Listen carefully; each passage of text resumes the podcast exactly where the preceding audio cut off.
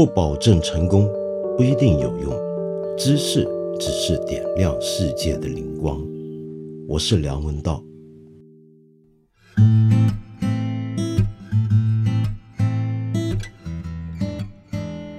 明天就是年三十了，很快我们就要过年。在这个时候，我们今天这一集节目该讲什么好呢？你知道，平常我们这个节目啊，虽然说内容全部都是我自己来负责，可是呢，我每一集都会在个微信群里头问问同事们有什么建议，因为集思广益嘛，对不对？虽然有些题目还是我自己想的，但很多时候我喜欢让我的同事们像点歌一样点题目给我。我觉得他们加起来触觉一定比我更广，更了解今天社会的动向。因为说到底，其实我这个人还挺宅的啊。我指的是资讯意义上的宅，我不是那种天天在网上泡二十四小时，然后什么都知道的人，那是不可能的。如果没有我同事的帮忙呢，我肯定是做不好这个节目的。在今天这一集，我要先感谢他们。但是今天这期节目，我不谢谢他们了。为什么呢？因为，嗯，今天呢。我们原来是有过一些选题，但后来觉得那些选题都不合适了，因为事过境迁了。后来我就问大家：“哎，你们说有什么好题目吗？有什么建议呢？”结果没人理我，没人理我，一个都没有，没有人回复我。他们给我一些很抽象的原则，比如说有同事就建议：“啊，你看这时候快过年了，你是不是该做一些让大家鼓舞心情的，给大家新年新希望啊，有点新力量的一些内容呢？”就是这样，那这算是个什么题目？而且啊，说到要给你一个新年的新希望，一股重新振作的力量，这件事情我特别犯难，特别不容易，好像对我而言要做这样的内容是格外有难度的。那为什么呢？嗯，我回头再讲。我今天先挑几位朋友的留言回应一下。首先呢，我要先澄清啊，上回我们节目呢，我提到了吴晓波，说，哎，你应该去听听看吴晓波老师教你营商之道如何成功。没想到有人误解了。你看，有一位朋友叫 Bad Boy，你真是个 Bad Boy 啊，Bad Boy 一九三七零，你说我哈哈在这嘲讽吴晓波了。天哪，你可别离间我们的感情好不好？我跟吴小波可是挺要好的朋友，我什么时候嘲讽他了？开玩笑，哼。好，然后呢，另外有位朋友也很有意思，他这个留言，呃，他叫星星。那星星呢，听完我们之前有一集节目讲疗愈嘛，不是讲疗愈系，然后我介绍了一堆的动画、漫画、游戏，他就说呢，没有一样呢是他看得懂或者知道的、听说过的。然后呢，他就说：“我估计我自己落伍了。”哎，说起来，道长，我买过你的几本书啊，像《常识》啊、《噪音》啊这些都很难看，你还是不要写作的好。星星，你说对了，我也觉得写的很难看，我我也觉得还是别写的好，所以这几年我都不写了。你看理想国那边的编辑同事还老催我交稿，有一些书稿已经拖了好几年了，我都还没交。现在你们懂了吧？为什么不交呢？我就是听大家意见，我写的这么难看，还是别写的好了。好，那么再来有一位朋友，这个要严肃一点，这位朋友叫做超龄灾难，很特别的名字。原来啊，我没记错的话，他大概就是有一期节目，我在讲到今年这个新年很特别。由于我们鼓励大部分在城市工作的人群呢，这时候就最好别动身像往年那样子赶春运回家过年了，最好就就地过年。我那个时候就提到，在最近这一轮的隔离跟封锁里面呢，有许多人被困在路上，我就提到一些农民工嘛。那么当时我不是后来在下一集节目又回应，就说，哎，这个有朋友就指出了，说我们这个节目有多少农民工呢？多少农民工在听呢？那后来果然有很多民工留言说他在听啊，那这个是后话了。然后他又挑战说，我自己又为农民工做过什么事儿呢？等等等等，有这么一番留言嘛？那我后来不是回应了吗？哎，这回呢，他又有一个回应，那这个回应我必须。非常认真的念一次给大家听啊，他说阴阳怪气啊，他那次的留言里面的四个字绝不是指道长这个词冒犯了道长，我真心道歉。呃，千万别这么说，我们大家就要交流交流嘛，对不对？然后呢，他说能让道长平常不好意思亲口说出自己用实际行动帮助弱势群体的事情，挺好的哈。至于你上你更行这句话，我的确对道长有点小情绪。其实更多呢是针对评论区里面某些借机行事的人，大致分成两类。第一类是出生以及生活在大陆地区外，无法对国家的发展感同身受的人。为了自身的利益，有机会就抹黑这种人的行为可以理解，但坚决反击。另一类呢，是在国家的发展过程中，因为运气和选择的原因未能获益，或者获益比他人少而心生不满的人，这很无奈。但将这种不满动不动就发泄到体制上，真让人不爽。道长所提到的那种逻辑啊，不是我的逻辑；提到的那种人，也不是我。对他后面就会解释是什么意思。我那一次不是用了一堆我觉得平常一些某种常见的符合某类型逻辑的话术，来一一回应各种在近期春节前因为无法回家而感受到各种困难的人，他们都是有具体的问题、具体的活人、具体的遭遇。然后我用这些在我看来比较虚无的话术去回应他们，然后。这位超龄灾难就说：“其实那些逻辑不是他的逻辑。”那么他就说，继续说：“啊，我没有能力像道长一样做出对弱势群体的实质帮助，只能在生活接触中表现出对他们的实质的尊重。”并且学习道长不是以高人一等的姿态做出的。我我想说，其实我我我我我还差太远了。我们要互相共勉。我很感动你能够这样子做，超离灾难真了不起。我是应该我要向你学习。然后你又提到。保持动物的多样性对人类本身也是一种保护。国家和社会现在有财力和能力，也一直在做。说些跑题的，人生中第一次养狗，也可能是唯一一次。他活了十三岁九个月的时间里，从没试过二十四小时见不到家人。头像里的猫呢，也是七年半前从楼下抱上来的流浪猫。哎呀，真好！我我觉得这很了不起，就你这样子对待小动物。完全看得出，一个对待小动物很好的人，我觉得是坏不到哪里的。我我是真心这么想的。然后跟着呢，你又提到环保问题，国家已经提出二零六零前实现碳中和目标，新能源一直大力发展。个人能做的呢，就是控制自己的欲望，减少不必要的消耗，这也非常对。那为什么会提到环保？因为我上回也提到了动保、环保等种种运动的人士的努力嘛，对不对？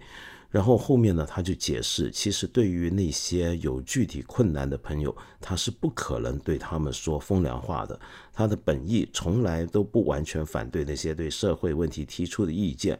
如果没有那些有建设性的意见，那么国家现在就不会有进步。大概是这样。这个文稿好像没有写完，我完全明白您的意思了。超您再来，非常感谢您这么认真的回复我。那事实上，我常常觉得我们很多时候是能看到很多很了不起的新希望。比如说，有一位朋友叫苗苗，他说：“尊敬的道长，您客气了。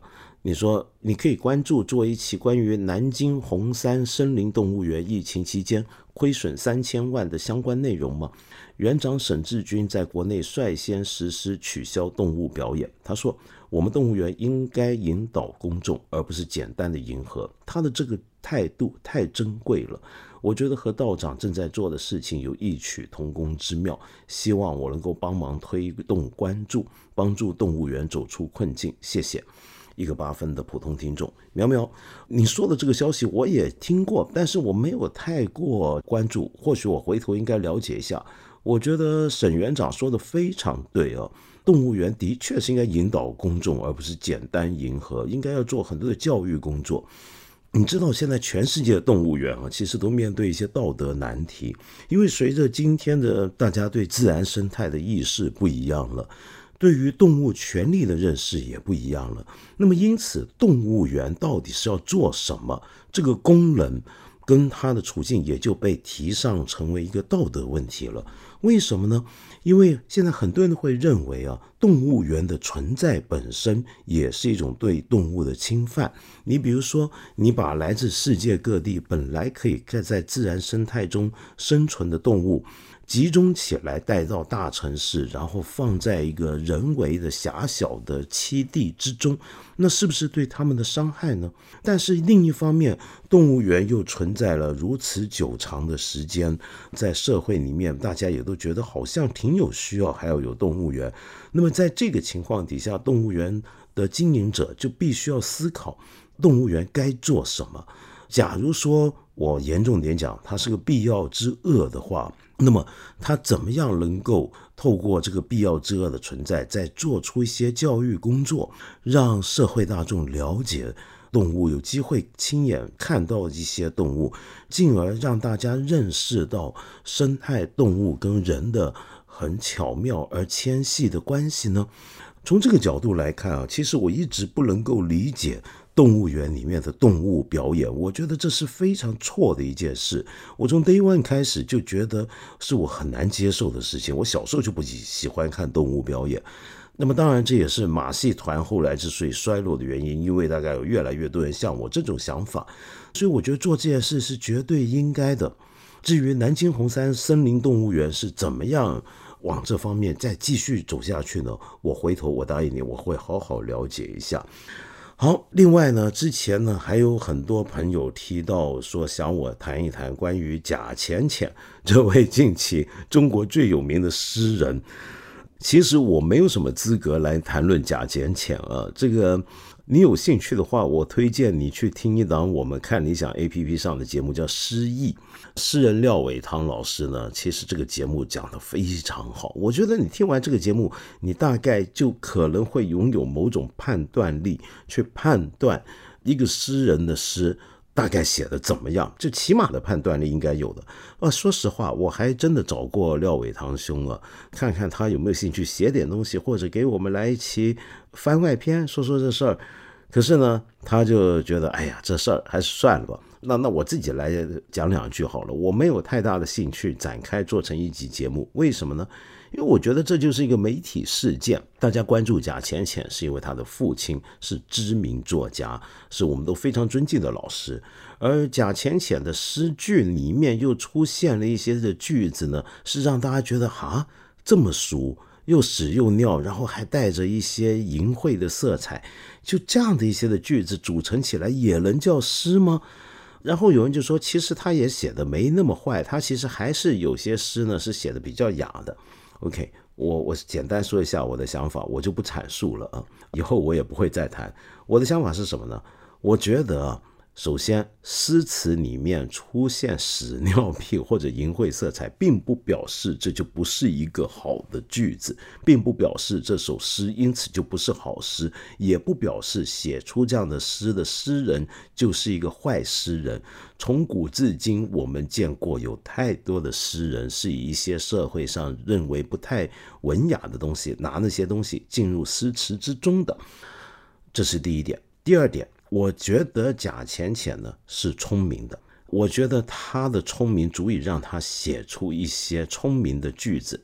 那么这些句子，在我看来，恰恰 就是人家说写的比较俗的那些东西啊，写的不够文雅的东西。我觉得其实他反而写的聪明，但是我觉得他最大的问题是在哪呢？他是有家具无家篇，就他的聪明。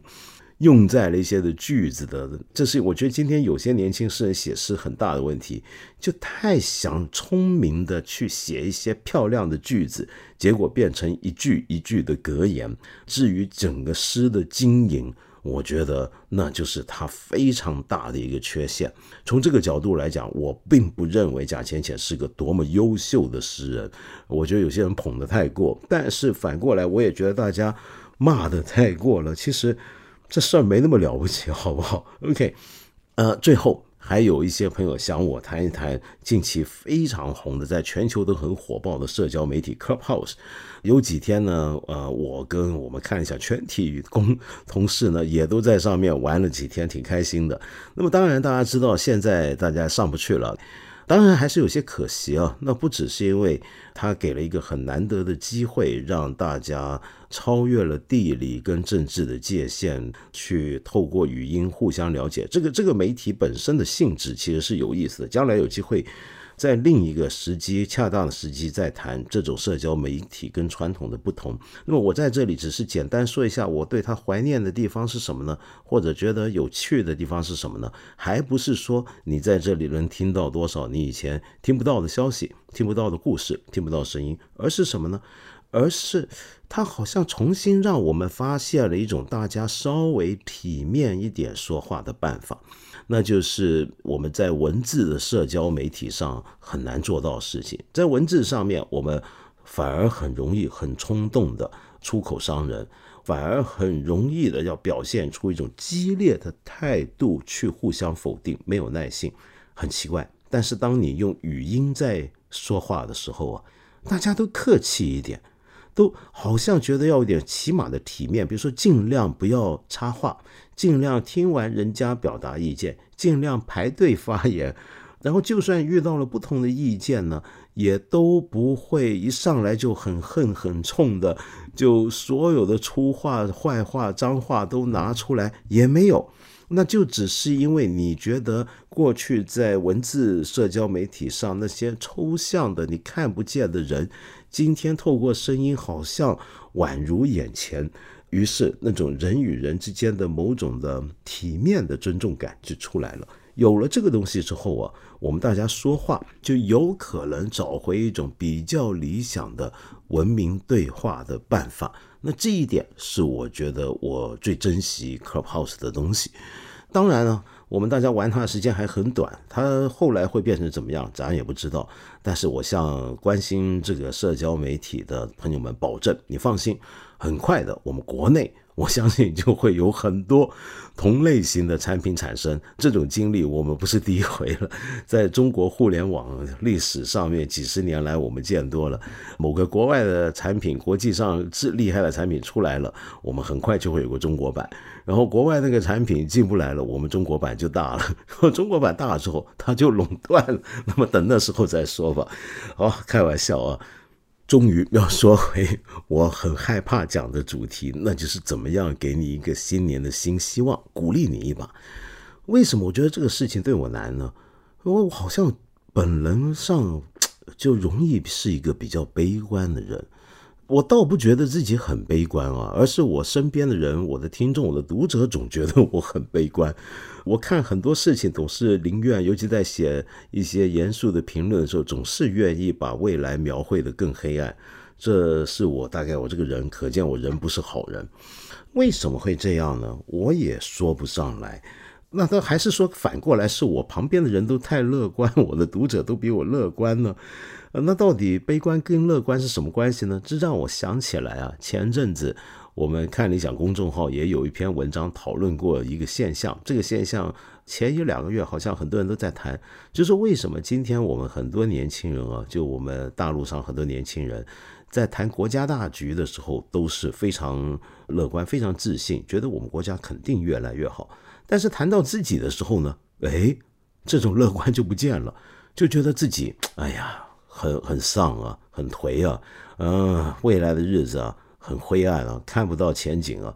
那既然假设啊，假设真的有一大票年轻人都觉得自己的未来，嗯，马马虎虎的，挺不怎么样，那加起来怎么可能我们国家未来会觉得挺有希望、挺乐观的？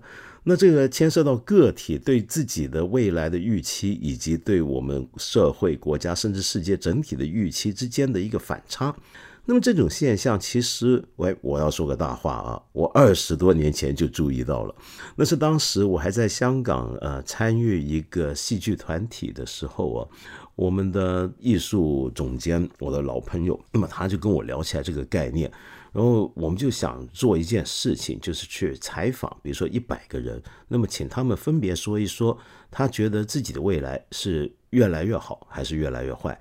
然后再请他说一说，他觉得香港、世界、整个社会未来是越来越好还是越来越坏？我们为什么想做这件事儿？是因为当时我们发现，在香港那时候，我们看到香港的很多年轻人啊，他们是反过来的，跟今天我们说的大陆年轻人，他是觉得社会这个世界恐怕越来越不好，可是我却会越来越好，是另一种反差。那么这两种反差之间，我们能看得出什么道理吗？嗯，坦白说，我还看不出什么道理。但是我我简单的做个大胆的猜测，好吗？这个猜测是这样的，你你帮我瞧瞧对不对啊？那就是我我感觉到啊，如果一个人像二十年前我接触到的香港青年，他是觉得自己会越来越好，越来越有出息，自己的收入、自己人生都越来越不错，但是整个社会却是越来越糟、越来越沉沦的话，那么可能会说明的是，他对自己很有信心，他对集体没有信心。他是认为整个社会都不是那么好，可是我有本事，我有能力，我可能我最后的表现是超出社会平均数的，超出集体平均状态的。我能够用自己的一个聪明、自己的能力、自己的勤奋、自己的办法，甚至是自己的运气，使得自己在整个社会走向颓丧的时候保持往上，甚至是世界都要末日了，我却还能够活下去，几乎是这样的一个想法。那么这样的想法底下，他是很相信自己的能力，他对自己非常有信心。但是反过来，假如你是认为整体的环境会越来越好，而你自己却看不出未来，甚至没有未来，那就表示你是对自己非常没有信心。你是认为这个社会上、世界上人人都比你好，你怎么知道人家都比你好？你是透过什么渠道感觉到人家比你好？你可能是透过一些媒体，透过一些主流的一些的讲法，感觉到好像大家都很好。那这时候，由于你对自己不够有信心，或者你自己在你目前的状态、你的判依据、你所掌握的情况，你对未来的判断不明朗，你就觉得自己差人家一大截了。所以，这种判断里面牵涉两个事情啊。它第一牵涉到你对自己有没有信心，第二。就是牵涉到你对社会集体的认知是怎么来的。比如说，我们知道香港那些媒体啊，现在好一点了。那那以前的时候呢，都是一天到晚都在说我们很糟很糟，每天都说这个世界很糟，呃，这个国家很不怎么样，这个城市不怎么样，天天都讲这些。那你大概？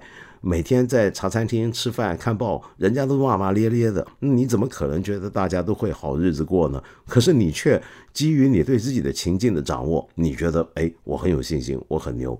但是反过来，你要是天天看到整个社会都在说我们很好，好极了，那但你实际上你觉得我自己没那么好，那你就会觉得好像不行了。所以它是两个事儿，一个是自己对自己的掌握，自己对自己的信心，你的信心是来自于你对你的。情境的一个掌握跟认知，第二就是你对社会集体的认知，所以关键到最后，这不是个乐观悲观，而是你的认知是从哪里来的，你的认知准不准确是这个问题。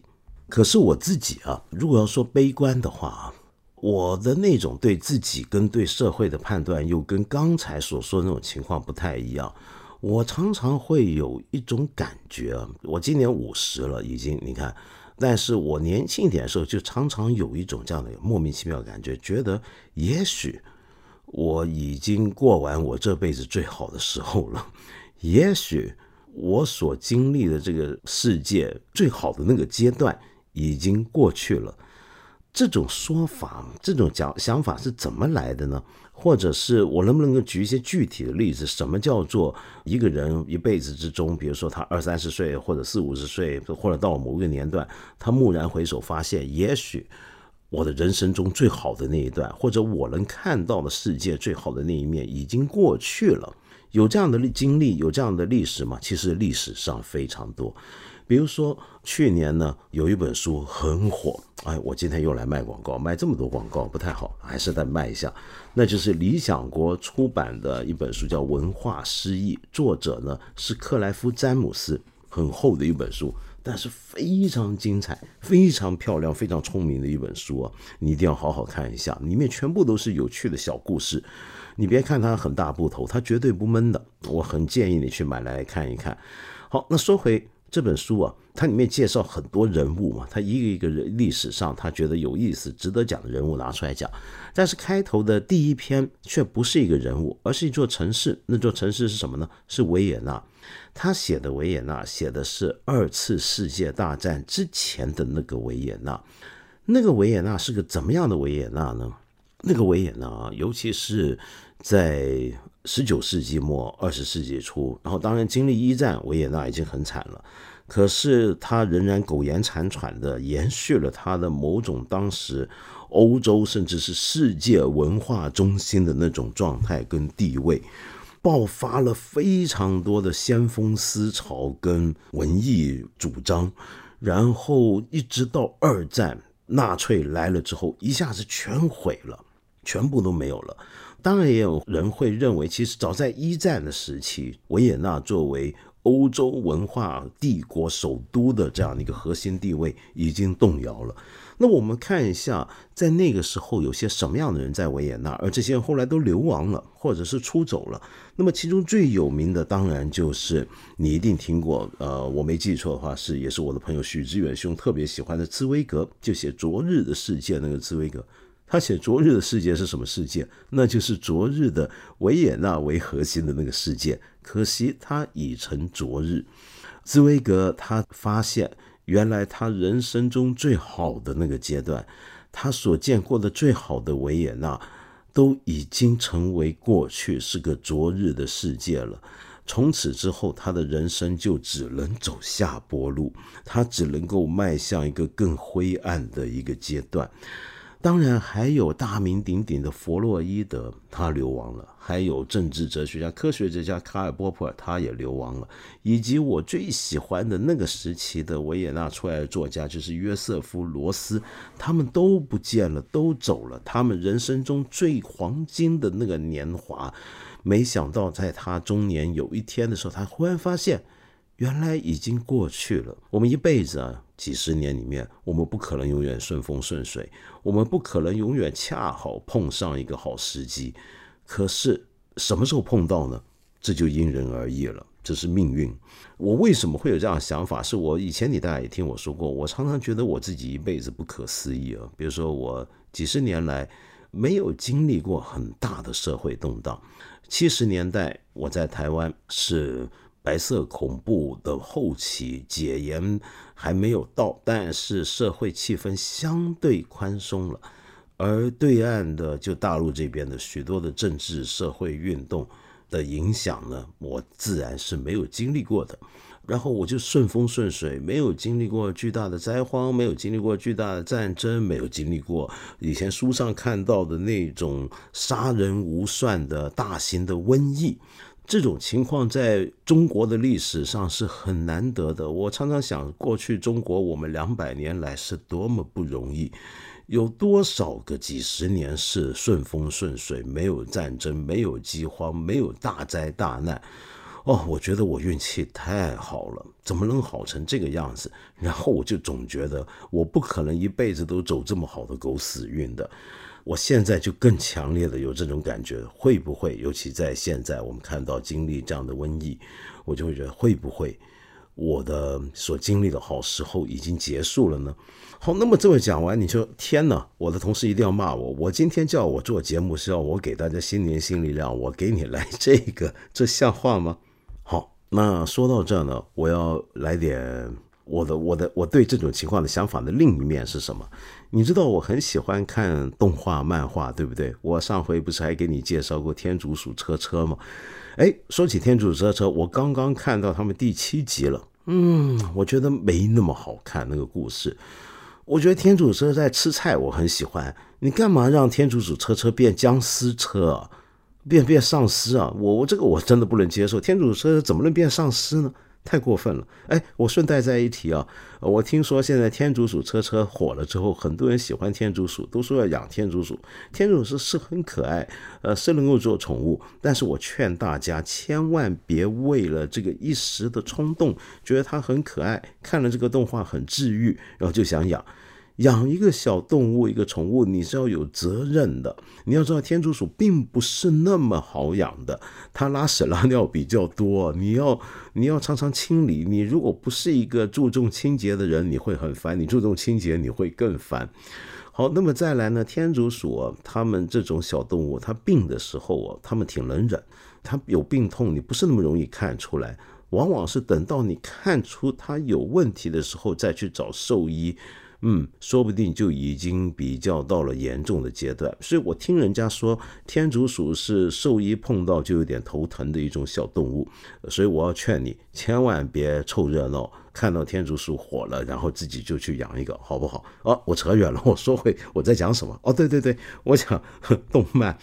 有一个动画，这个动画是改编自漫画，它的漫画版、动画版我都挺喜欢的，我一有空就会看。我不晓得你有没有听过，它叫《每日妈妈》。《每日妈妈》呢是日本的一位漫画家呢西园理惠子小姐老西园理惠子老师所创作的。那西园理惠子老师呢，这个整个故事啊是依照她自己的生活经历写进，她把她的小孩、她的丈夫都写进去了。她的丈夫呢？是个战地摄影师，你知道战地摄影师是很很难受的一种行业。我以前还写过讲过这种战地摄影师的故事，很多很好很出色的战地摄影师后来都会有一点精神问题，他见过的残酷太多太多了。所以她的丈夫呢就爱喝酒，然后酗酒，最后呢因为酗酒的原因总是答应要戒酒。他是个好很善良的人，但是他就是酗酒。那么，终于夫妇俩为这个问题闹离婚。谁知道刚说了离婚没多久，她丈夫就患上了，发现患上了癌症，而且是末期。于是。又相互扶持，直到丈夫离世。所以在这样的一个有点悲剧的背景底下，西园理惠子居然写出了一个非常可爱、非常温馨，在我看来也非常治愈的一个漫画跟动画系列，就是《每日妈妈》。那我为什么提《每日妈妈》呢？是这个《每日妈妈》里面啊，这个当妈的她这个夫妇俩，他们有两个小孩，其中一个小儿子叫文志。在漫画动画版本里面，你看到这个小儿子的造型就很搞笑，是个像我这样的一个一个小光头、小平头，然后那个门牙比较大，他一个小矮个，挺可爱的。但是这个小孩啊，特别特别傻，你简直就说是笨，好不好？嗯，就干啥啥都不行，做啥啥叫他做什么事儿，他都总忘事儿，然后学习是一塌糊涂。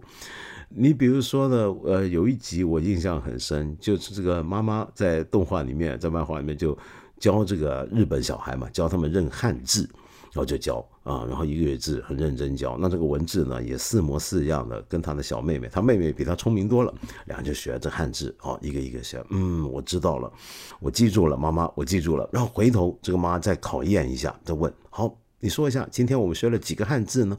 然后这个文字呢，呃，想了一想。跟着就嘿嘿嘿，就傻笑，呃，我全部都忘了。然后这个妈妈就很无奈，唉，这样。哦，还有一集呢，是这样的，这个妈妈呢想让孩子上好学校，这是每个妈妈的愿望，对不对？那么就带孩子上好学校，结果他成绩太糟了，他那个幼儿园成绩太糟，人家小学那个好小学不要他。那么后来呢？那他就只好去个没那么好的学校。那么当时被否掉、推出门外的还有另外两个小朋友，是文治的两个小朋友。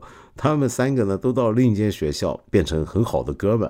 那么在另一间学校里面呢，他们也是一样，是成绩很差。虽然上不了好学校，但是他们好像完全没有什么感觉，觉得自己人生很失败啊，输在起跑线没有，还在那傻笑、追逐、跑闹。我我好喜欢这个 文字，好喜欢这个动画里面这个妈妈跟他的他一家人跟他的关系，为什么呢？你看这个小孩啊，在我们今天一般家长，你要是小孩是这样，你就气疯了，当老师的气疯了。然后我们平常看这个孩子怎么那么笨呢？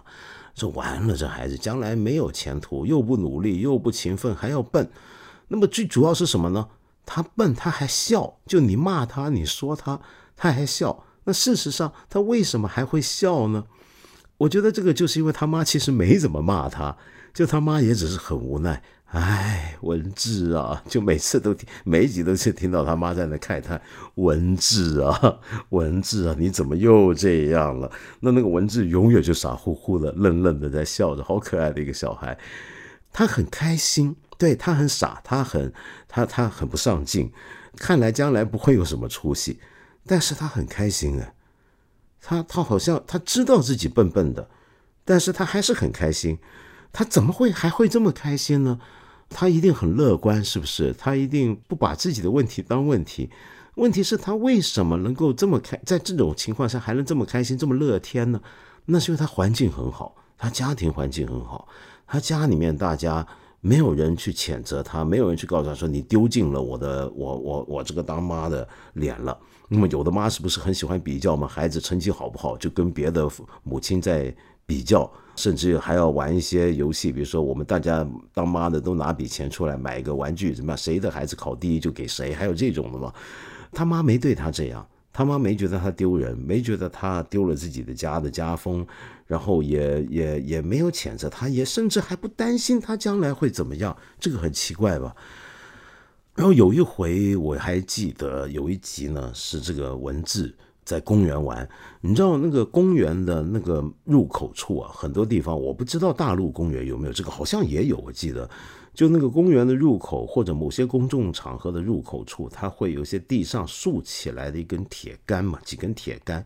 那那些铁杆的作用呢，就是为了避免有人骑脚踏车就骑进那个公园或者游乐场里面去，因为那对人太不安全了。他为了避免别人这么骑进去，或者说我在香港看到那种情况，就很多比较窄的人行路，他也会有这个，他就避免那些骑车的人把车子骑上人行路，那就撞到人了嘛，对不对？好，那那个文志呢？就跟着妈妈走过那些地方，他一路又在妈妈在前面提着菜接他回家，他在后头自己又玩又闹，然后看到这个铁杆呢，他莫名其妙冲上去咬那根铁杆，啊，咬上去，然后跟着他妈就，哎呀，你为什么要咬那个铁杆呢？这是这有什么好玩呢？然后那个文字要被妈妈一说，他就哈哈哈哈哈就笑。你知道那一会儿我看完这期节目没多久啊，我就在我家附近一个那种很小的一个小公园，就真的让我看到一个肥仔，那个谁肥仔跟着他妈走，他真的就经过那个铁杆，他就去咬他，那生锈那种铁杆，你那又干嘛要咬他？有什么好咬？我看到我我就乐坏了，原来小孩真会这么干啊！我就觉得。我们人生中现实里面是不是也有很多这样的文字呢？这些小孩，你知道我没有小孩，我是没有小孩子的，但是我很喜欢很喜欢小孩子。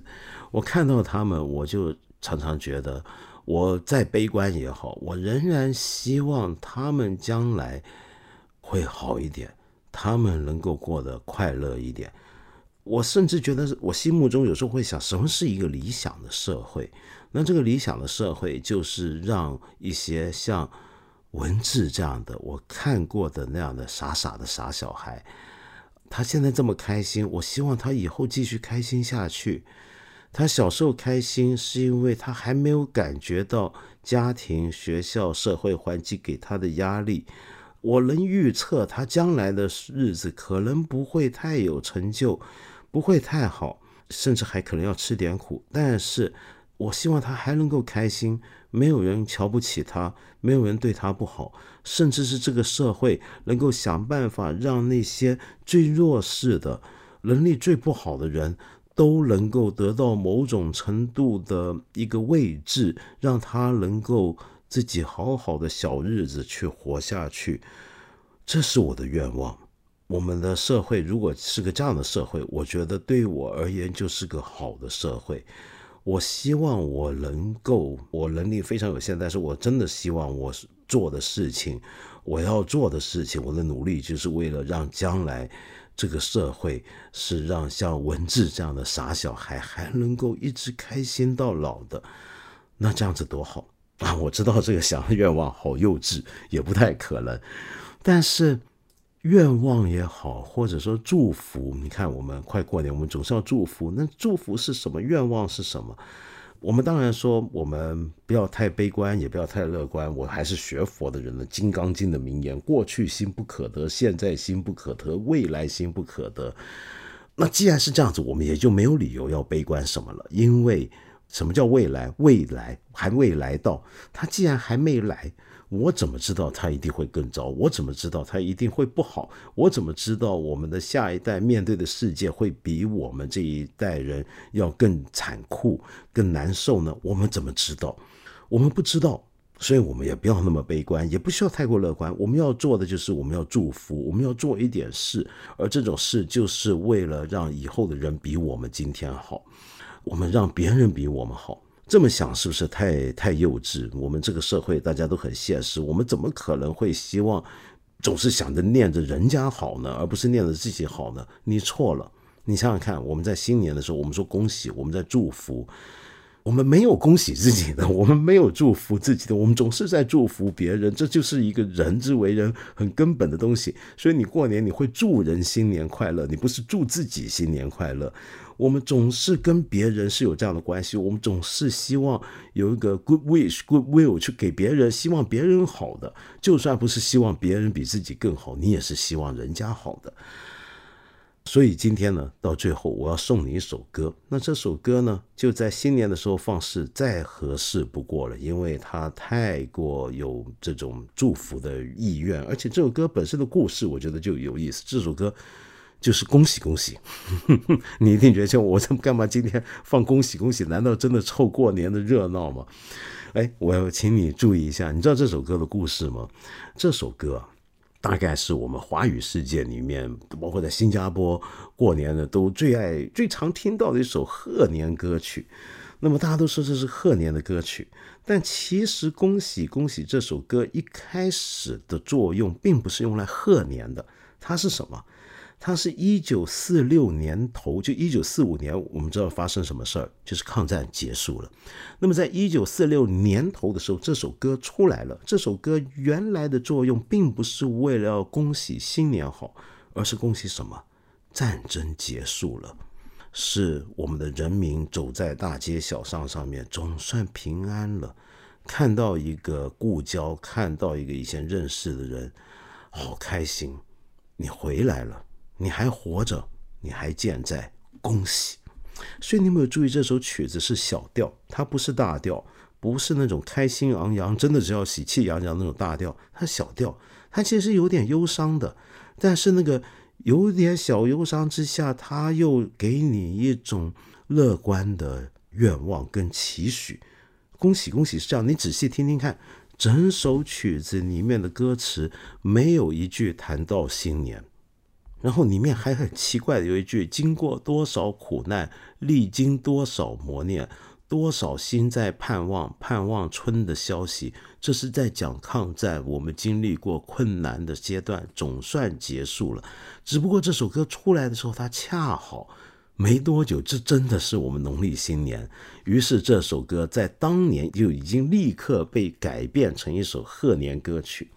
这首曲子的作曲者跟演唱的两人啊，都是很有故事的人。作曲的人是陈歌辛先生，号称上海歌仙。你今天大概很难听过这个名字，他是我国著名的作曲，当代作曲家陈刚先生，陈刚老师的父亲。但你，我保证你听过他的作品，除了《恭喜恭喜》之外，你有没有听过《玫瑰玫瑰我爱你》？你有没有听过《永远的微笑》？你有没有听过《夜上海》？那你就听过他的作品，他他就是当年上海时代曲的代表性作曲家之一。但是当然他的背景很复杂，他曾经不幸的参与过，在后来参与过汪伪政权的一些事情，那是他人生的污点。但是人啊太复杂了，我们很难去凭一两件他生平的事做论断，因为他以前也曾经协助过共产党，那么后来呢，也又回到了大陆。而演唱这首歌的呢是兄妹俩，那就是姚敏跟姚丽。姚丽呢就是当年上海最火的女歌手之一啊，她不是周璇那没有周璇那么厉害，但是也接近了。再后来呢，她到了香港也还是很红。那姚明也是后来到了香港。那姚敏呢，他的哥哥是又写词又写曲，然后还会唱的，也是很厉害的一个人物。我今天给你听的就是一九四六年的《恭喜恭喜》的原版，姚丽、姚敏两兄妹合唱的这个版本。你你听当年那个编曲，当年他们演唱是很有意思的。最后我想说，你看这首曲子，它是一种祝福，一种祝愿。重要的是你在祝福别人这一刻，你有没有一个这种善良的心愿？至于以后这个祝福是不是成真呢？至于以后大家会往何处去呢？其实我们都不知道了，那就不要再不用不用去计较了。正如一九四六年头，中国人民听到这首歌很开心，因为抗战总算结束了。但是你想想看，我们后来怎么知道陈歌辛的下场会死在三年的饥荒里面？我们又怎么知道姚敏、姚丽后来会去了香港？他们后来过的日子是如何？而当年听到这首歌。感到一种安慰的百姓们，又怎么知道原来就在同一年，国共内战、解放战争又开始了，又来了另一场战争。我们不知道以后会怎么样，我们只知道这一刻，我们看到彼此说一句恭喜。当下这一刻，我们带着这样的心愿，那就够了。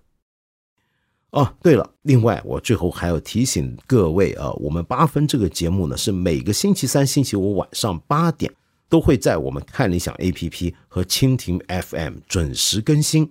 我欢迎你们来到这里收听，也欢迎你留言说出你的各种的批评意见和指教，还有我们想要探讨的问题。